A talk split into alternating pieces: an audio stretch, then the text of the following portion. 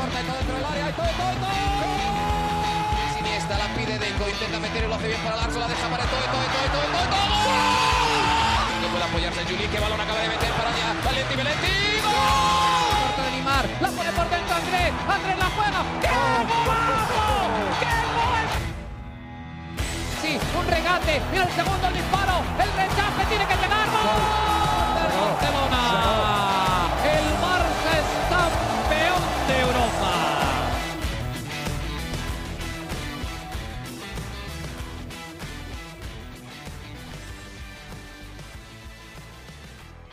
Hola amigos de ADN Barça, bienvenidos a otra edición de nuestro podcast.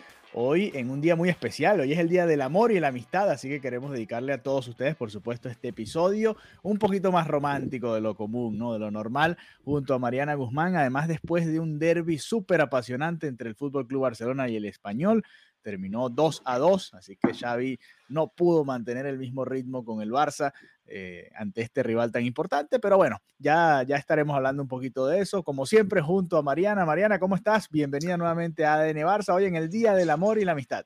Hola Alejandro, feliz Día del Amor y de la Amistad. Eh, un día para dedicarle a nuestros seguidores, ¿no? A esos que siempre nos están escribiendo, siempre nos están escuchando, que al final es lo que más ilusión le hace a uno, ¿no? Que al final claro, uno claro, se ponía claro. que conversar, pero qué contento es cuando te dicen, oye, escuché este episodio del podcast o te responden por las redes, así que nada, con mucho amor hacemos este episodio especial. Estuviste por Nueva York, porque Sí, sí. contarle a los, a los oyentes de, de ADN Barça. Sí, además vengo llegando hoy literalmente de Nueva York, del aeropuerto, así que directo a grabar ADN Barça.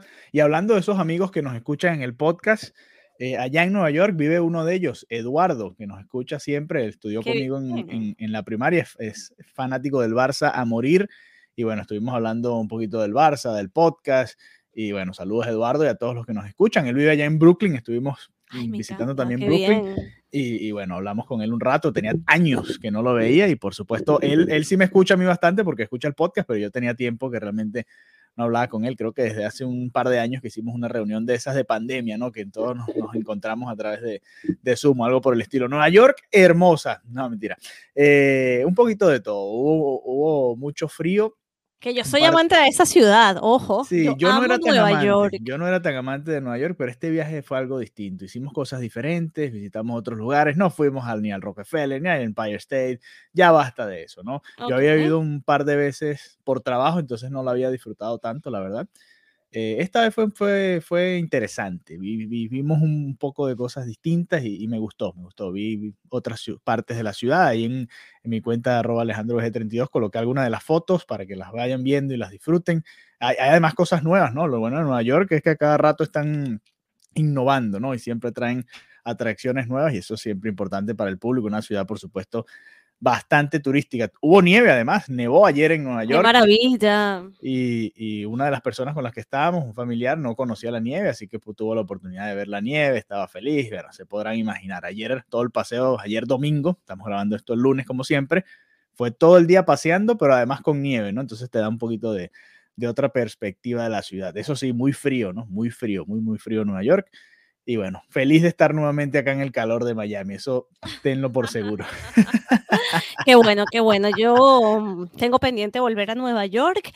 Y por cierto, por parte de Barça Talk, tenemos una invitación para el mes de mayo. ok. Para que agendes venir a Barcelona, porque la comunidad de Barça Talk nos vamos a reunir este mes. En Barcelona. Sí, y viene gente de Miami, así que no hay excusas, ¿ok? No- no hay excuses. boletos, exacto, no excuses. Hay boletos buenos, así que ponte las pilas y hacemos un reencuentro de ADN. Barça y Barça Talk.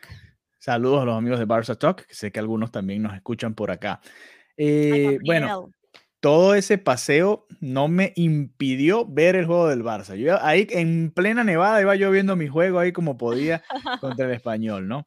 Eh, hablemos de este partido, 2 a 2, como decía Xavi, un partido que se debió ganar, pero que se pudo haber perdido realmente. Así que es un sabor agridulce, ¿no? Le empatas el derby a, tu uno de los más odiados rivales, pero a la vez queda la sensación de que el Barça debió ganar ese partido. ¿Cómo lo viste, Mariana? Exactamente lo que acabas de decir. Básicamente era un partido que por momentos en el primer tiempo era para que el Barça tomara una ventaja y, no fue capaz de hacerlo. No solamente no fue capaz de tomar esa ventaja, sino que el, el español lo logró adelantar. Y si no fuera por Luke de Jong, que se ha vuelto el salvador, estuviéramos hoy ante una derrota muy, muy dolorosa, porque perder contra el español a nivel anímico para los culés es muy fuerte, como bien lo dices. Eh, quizás a, nivel internacional toda la rivalidad es Madrid, Madrid, Madrid, pero en Barcelona es que el nivel de antagonismo que manejan estos equipos es súper, súper, súper fuerte y súper intenso.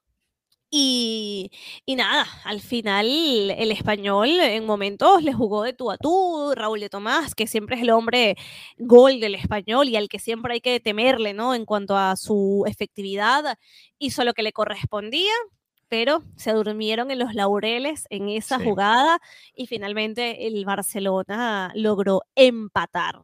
Sí, fíjate que el, eh, que varias cosas para analizar, ¿no? Esa primera mitad en la que sí, el Barça si hubiese sido más efectivo o tan efectivo como contra el Atlético de Madrid, hubiese incluso hasta goleado en esa primera mitad. Recuerdo así rápidamente el tremendo disparo de, de, Adama. Ah, sí, pero rapidito, ya vamos a repasar. Bueno, la alineación fue la misma que contra el Atlético, ¿no? no, no hubo Eso es lo que te iba a decir. El cambio por, uh, por Serginho Dest, que era lo normal o la obligación por la sanción de Dani Alves. El resto, él dijo, si funcionó, vamos con lo mismo. Exactamente. De resto, en la primera mitad, ocasiones, la de Adama, que bueno, se la estrella en el pecho a, Diego López, poco que hacer ahí, ¿no? Después, Alba eh, tuvo dos jugadas que yo no entendí qué estaba pasando por la cabeza de Alba. La primera, una jugada que queda un centro hacia el, borde del, de la línea de gol prácticamente y Alba de alguna manera despejó el balón en lugar de chutar al arco, ¿no? Y la otra roba un balón y tiene todo el camino, toda la avenida para irse directo a la portería y por alguna razón engancha hacia la izquierda, hacia afuera y la jugada termina en un centro que no, no pasó nada. No entendí qué pasó ahí con, con Jordi Alba. le faltó un poquito de confianza, ¿no? Para tratar de meterse hasta el área. Hubo otro cabezazo de Ferran Torres que también pasó muy cerca. La verdad es que el Barça atacó bastante mejor en la primera mitad, pero pasó lo que ha pasado en muchas ocasiones, ¿no? El Barça es superior, es superior, genera dos, tres, cuatro ocasiones y después el rival en el primer disparo que tiene semidecente y termina metiendo el gol, ¿no? Es frustrante a veces. Es frustrante, pero fíjate que Pedri logró abrir el marcador el minuto y algo, y de verdad que, que, esto parecía que podía haber sido, como bien lo dices, una goleada, nada. El primero que abre el marcador, cuando pasan tan pocos segundos, te quedas pensando como, epa, cuidado lo que puede pasar esta noche en el RCD Stadium. Y luego eso, no, exacto, como que no, no hicieron una mala primera parte en lo absoluto, pero las oportunidades no las saben aprovechar de cara al gol. Entonces, tienes un dominio, eh, generas oportunidades que al final no te terminan sirviendo de nada. Sí. E, es así, es frustrante, ¿no? El equipo juega mejor que el rival y, o queda corto, una distancia corta, porque el 1-0 no era reflejo de lo que estaba pasando y después el empate mucho menos, ¿no? Pero bueno, eh, crédito también, el, gol del español, ese primero es muy bonito, un disparo bastante ajustado, muy, muy buen disparo, creo que fue Darder, ¿no? El que termina haciendo el, golazo, que además es el que, el que hace la asistencia en el segundo tiempo. Eh, bueno, en parte ese segundo gol llega porque no estaba Ronald Araujo, ¿no? Tuvo que entrar Eric García un poquito fuera de tiempo ha estado fuera cuánto tiempo desde su lesión y no había jugado realmente prácticamente nada. No jugaba desde el partido contra el Granada en enero. Imagínate, entró es que entró y se notó, ¿no? En esa jugada se notó porque es un error de cálculo, más nada. No, no hubo error realmente de, yo diría que de posicionamiento no hubo, sino que él leyó mal el pase, creyó que él tenía opciones de cortarlo y cuando se fue a dar cuenta ya no, no había nada que hacer. Después Raúl de Tomás termina definiendo. Pero me pareció interesante los movimientos que hizo Xavi y aquí es donde creo que puede haber debate, ¿no? El papelito. El papelito es un tema, ¿no? Pero, pero bueno, eso es a la antigua, es para dar una indicación y bueno, ahí hay poco que debatir. Pero en cuanto a los cambios, sacó a Frenkie de Jong, Dejó a Busquets los 90 Rarísimo. minutos, jugó Dembélé, Aubameyang, Adama, Luke de Jong, todos juntos. Eso me parece interesante, ¿no? ¿Con qué quieres empezar? ¿De Jong, A mí, Dembélé? A ver, a ver, comencemos con De Jong, con Frankie De Jong. Sí, No entendí tampoco la razón por la cual sacrifica, lo sacrifica primero a él. sí. No, no entiendo por qué todavía Busquets sigue No. los 90 minutos. Busquets creo que ha sido más intocable con Xavi que con que con Koeman. cualquier otra, que con cualquier otro, Sí, correcto. Sí, Eh, sí. sí, sí, no le encuentro una explicación lógica. O sea, yo no tengo absolutamente nada en contra de Busquets. La verdad Ujú. que el tema con Busquets lo tienes tú, no mentira.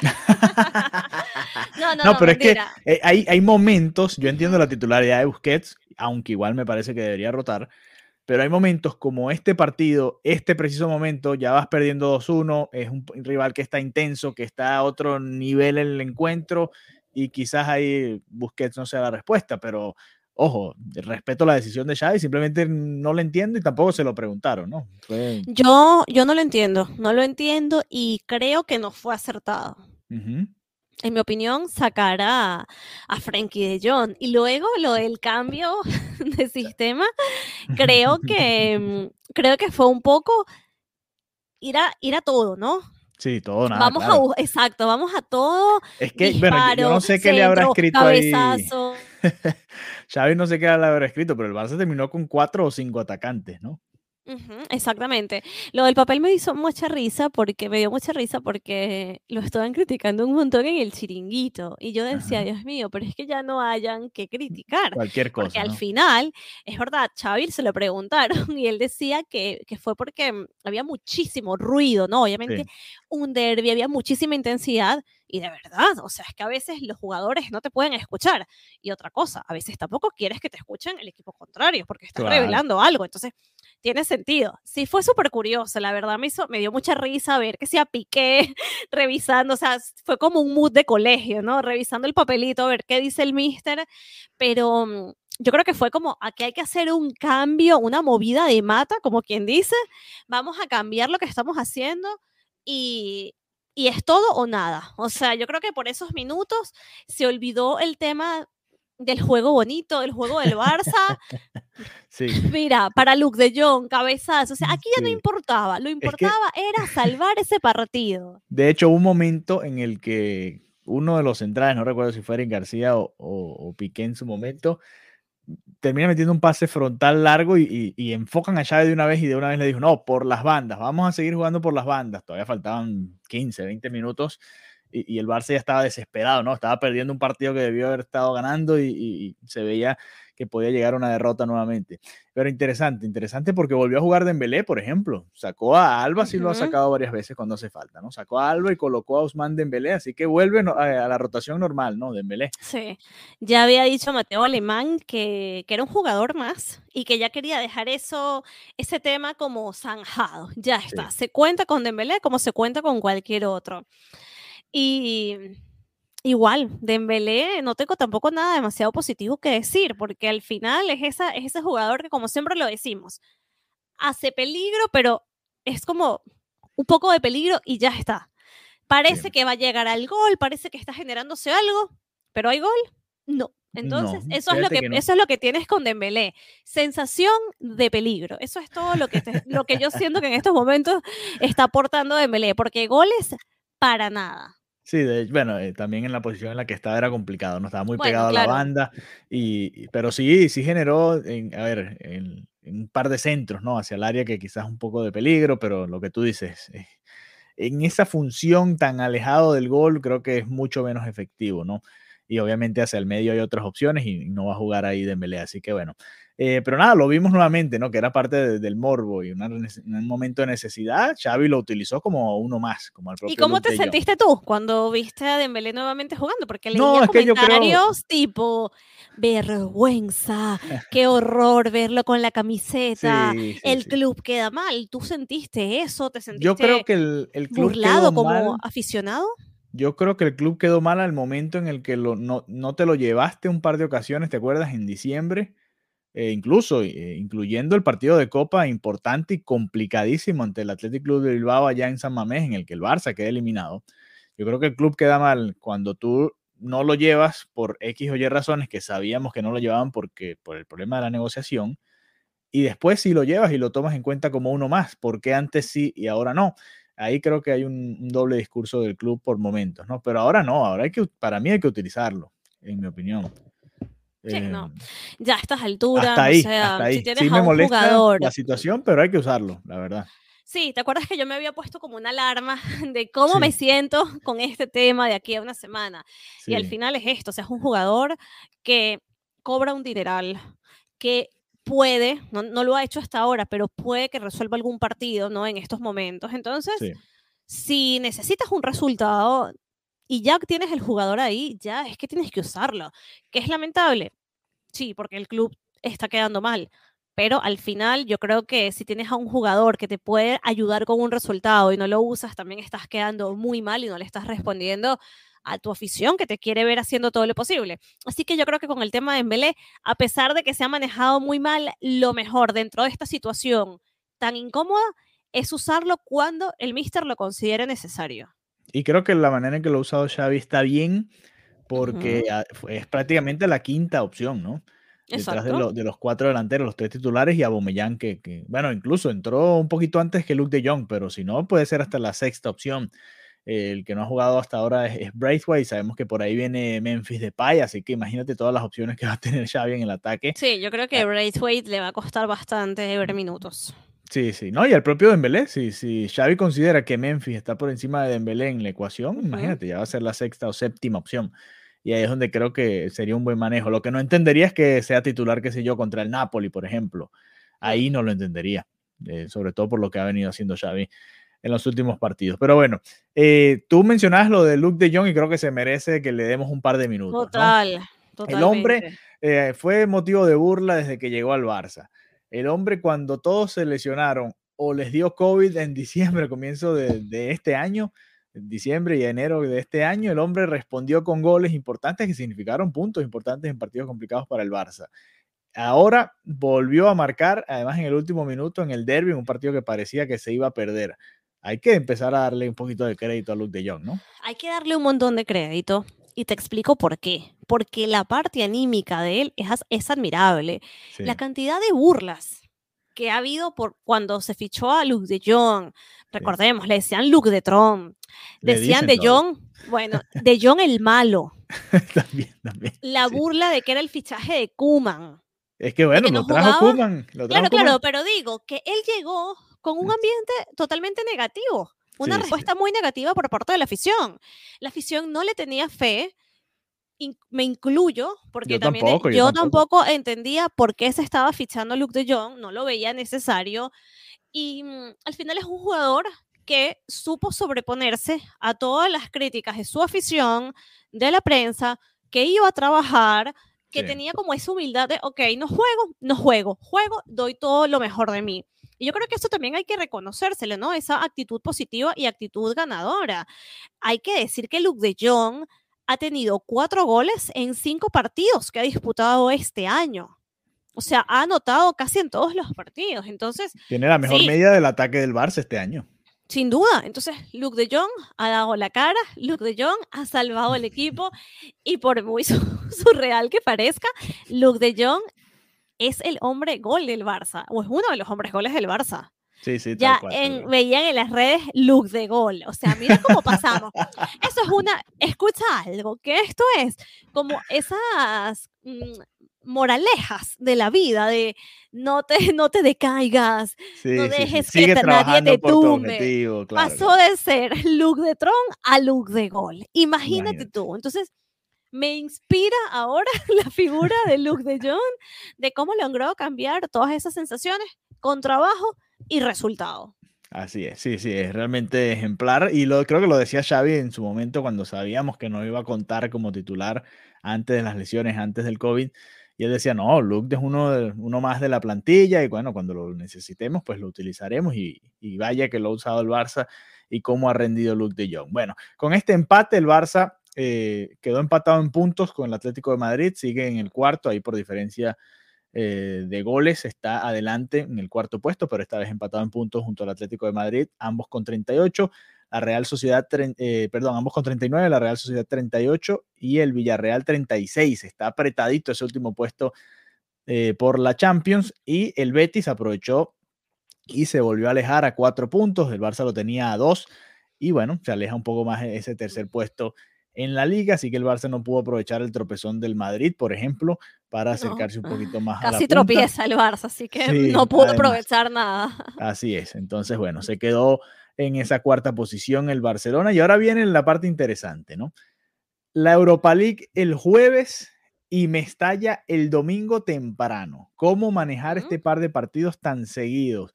Y aquí es donde quiero preguntarte, Mariana, porque no es lo mismo jugar la Champions el martes y después, bueno, el sábado, el domingo, jugar la Liga y, y, realmente no te afecta tanto. Pero ahora el Barça va a sufrir lo que sufren los equipos que van a Europa League. Jugar el jueves, por suerte es en Barcelona, ¿no?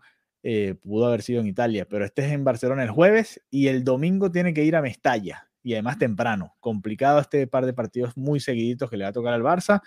¿Y cómo lo manejarías? ¿Qué equipo pondrías contra el Napoli, Mariana? ¿El mismo que ha venido utilizando Xavi o rotarías un poco? Porque el domingo también contra Valencia es un partido muy difícil allá en Mestalla y el Barça se está jugando a estar en la Champions también a través de la liga. Eh, no sé, ¿cómo, ¿cómo lo ves? A ver, yo creo que hay que ir partido a partido. ¿Vale? O sea, yo creo que hay que sacar la dinamita y el mejor equipo posible para, mm, para Europa League. Y, y ya, solamente puedo pensar ahora en el partido de la Europa League, porque al final si dices, no, voy a preservar a este jugador, no le voy a... Puedes caer en una dinámica negativa, porque si el equipo le va mal en Europa League, también anímicamente es súper fuerte. Entonces necesitan tener buenas sensaciones, necesitan conectar también sobre el terreno de juego. Recordemos que este es un equipo que, por ejemplo, Pedri vuelve a la titularidad, después de, eh, volvió Pedri, eh, tenemos a jugadores nuevos, está Dama, todavía es un equipo que se está unificando, ¿no? Que de alguna manera se está conociendo. Entonces, yo creo que, que debería apostar por este mismo equipo que sacó ayer, que funcionó contra el Atlético de Madrid, Creo que es un buen equipo, a pesar de los errores que tuvieron en el partido de ayer contra el español. Yo apostaría por sacar a este mismo equipo y en función de las sensaciones, en función de, cómo ve a los jugadores, ya me planteo solo una vez después de haber analizado este partido de Europa League, el partido contra el Valencia. Porque mm, creo que hay que verlo así, partido a partido. No sé qué opina. Sí, sí, el Cholo. El Cholo, estaría orgulloso de ti escuchando este podcast. No, sé, no sé qué opinas tú, porque a veces digo, no, no mm. vamos a meter a este, no sé, y ya luego te cargas el resultado y te cargas la Europa League. No lo sé. Sí, sí, bueno. Eh, yo sí creo que hay que rotar. Son muy, dos partidos muy seguidos y me parece que aquí lo, lo correcto sería rotar, aunque bueno, a ver, en defensa obviamente jugará Piqué porque no puede estar en liga, supongo que jugará en, contra el Napoli. Eh, vamos a ver cómo está Araujo y si puede jugar en este partido contra el Napoli. Entiendo que parte de sacarlo temprano después de la patadota que le dieron en el derby fue pensando en este partido de la Europa League, así que supongo que estará ahí. De, para Alba no hay sustituto, así que jugará Alba y de lo mismo, ¿no? Eh, a menos que quiera. El tema con Araujo es que tiene un sobrecargo, ¿no? Sí, sí, quizás lo descanse y, estaría bien que lo descanse y que juegue el domingo contra el Valencia si puede, ¿no? Eh, a partir de ahí, creo que de aquí para adelante sí podría haber más, o yo haría más rotaciones. Por ejemplo, Nico, que no ha sido titular en estos partidos, yo lo colocaría de titular en este encuentro. Eh, Frankie de Jong, que salió temprano también. Busquets, para mí, no haría jugar los dos partidos, jueves y domingo. No va a pasar. Bueno, no, no va a pasar. No, no, estoy tan seguro, no estoy tan seguro que eso mm. suceda. Eh, de Pedri no me extrañaría, o del propio Gaby, que sé que, bueno, todavía están tan jovencitos que, que aguantan todo ese ritmo pero sí me parece que, deberían rotar ahí y incluso darle la oportunidad a, Abde, por ejemplo, que juegue por la banda, si es posible, a Bomellán, que sea titular en algún partido también, para que empiece a agarrar ritmo como titular y, mover quizás a Torres, a Ferran Torres hacia, hacia una de las bandas, ¿no? Y que no esté tan centrado en el área. Me gustaría ver esos movimientos porque y para eso son estos torneos también, ¿no? Y, jueves y domingo es, bastante cerca, bastante cerca. Como te dije, si hubiese tres, cuatro días de por medio, bueno, puedes jugar con el mismo equipo, pero es complicado, complicado mantener ese ritmo y, jugar prácticamente dos días de descanso. Sí, sí, sí, es demasiado. Terminas el jueves en la noche, noche de allá de Europea, y juegas el domingo en la tarde. Son prácticamente dos días de descanso que van a tener. No, y que tienes que viajar a Valencia. Y hay que viajar a Valencia además. O Eh, sea, complicado, eso también complicado. supone una dinámica y un esfuerzo, que también la gente eh, viajar cansa. Sí, Así sí, sí. jugador de fútbol, o sea, también es una dinámica que te impide tener un descanso. Todo lo que dices tiene, tiene todo el sentido del mundo. Vamos a ver con qué nos sorprende Xavi, pero uf, eh, a ver, lo que planteas no, no está, los, con, los jugadores que planteas no debería ser un equipo débil. No, no, es porque pra- al es- final- es similar el equipo. Exacto, exacto. Pero eh, nada, a ver, no sé, de repente le da la, titularidad a Luke de Jong. ¿Te parece? ¿Será no sé, jugar contra los estoy, italianos? no sé, qué sé yo, no sé, digo, para cambiar la delantera. Sí, sí. No, yo creo que se la daría a Bomellán primero que a Luke de Jong, ¿no? ¿Sí? Sí, yo creo, yo creo. Hmm, Por, no, no por lo que hayan hecho recientemente, porque Bomellán acaba de llegar y ha jugado Ujú. pocos minutos. Sí. Luke de Jong ha jugado más y ha hecho más goles. Pero no lo veo titular ya a Luke de Jong, no sé. No, yo tampoco Vamos lo veo. Vamos a ver Yo si tampoco lo veo, pero- Ni al propio Ricky Puch, que sería otra opción para el medio Ah, no, Ricky Puig ya es como si Quedó no de- estuviera en el equipo, de verdad. Literal, me da mucha tristeza, pero ya. Solo sale cuando sale a celebrar los goles con Xavi, es la que, le- que, ¿no? lo, que lo enfocan un poquito y sale él Sí. sonriendo. y Sí, salen sí. los stories de Sergi Roberto. Y en los de Piqué y más nada. Así que bueno, eh, nada, vamos a ver qué pasa. Es interesante porque ahora viene ese partido contra el Napoli. Hay que recordar el juego de ida en Barcelona, en el Camp Nou, después el domingo contra el Valencia en Mestalla y el de vuelta el jueves también contra el Napoli, pero esta vez allá en, en el Diego Armando Maradona en Napoli. Interesante porque estas dos semanas van a ser muy duras. Napoli, Valencia, Napoli y Athletic Club de Bilbao en el Camp Nou. Va a ser Yo voy a estar. 10 días, del 17 al 27, cuatro partidos. Cuatro partidos en 10 días. Por eso digo, hay que rotar, en mi opinión. Hay que rotar un poquito, ¿no? Eh, Muy bien. Complicado, complicado Te lo que se decía que voy a estar en el Camp Nou. Voy a estar Ajá. cubriendo la Europa League. El jueves vas a estar comiendo Europa League. Rarísimo. Bueno, ya te tocó La cubrir Europa League con el español, Con ¿no? el español, sí. Me acuerdo que no lo pudieron gestionar tan bien, ¿no? Lo que fue la Vuelta a Europa, que Sí, comenzó con la ilusión de la afición haciendo una invasión de campo, terminó con el equipo descendiendo, ¿no? Porque precisamente por lo que tú dices, es muy, muy duro complicado. em, sí. mantenerse en ambas competiciones y, y bueno, también cuando tienes a unos jugadores que no están acostumbrados a, a ese ritmo, afecta mucho más. Tuve la oportunidad de cubrir la Europa League. La verdad, la experiencia en todo sentido es bastante diferente a la Champions. Vamos a ver cómo, cómo se vive ¿no? la, la Europa League. El Barcelona había posteado hace algunas semanas como el trofeo que nos faltaba.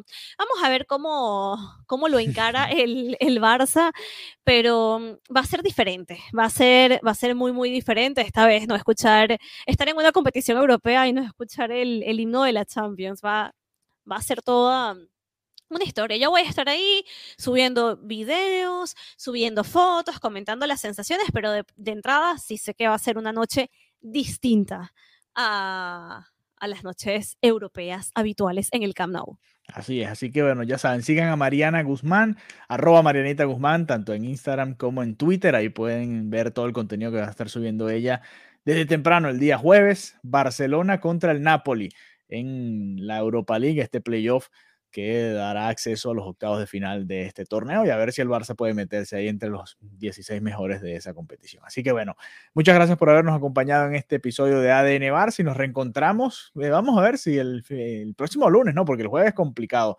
después de, de tu ida al Camp Nou, así que el Sí. próximo lunes probablemente después del duelo ante el Valencia, así que analizaremos los dos partidos, el de Napoli y el del Valencia en ese episodio. Podemos hacer un space Ok, un Twitter Spaces. previo, un Twitter Spaces eh, previo al, a cómo se llama, al partido cuando esté en el estadio, al, en, la, Europa League. Si quieres, podemos conectarnos un ratito, ¿no? Para comentar las sensaciones de, de la Europa League en, en Barcelona.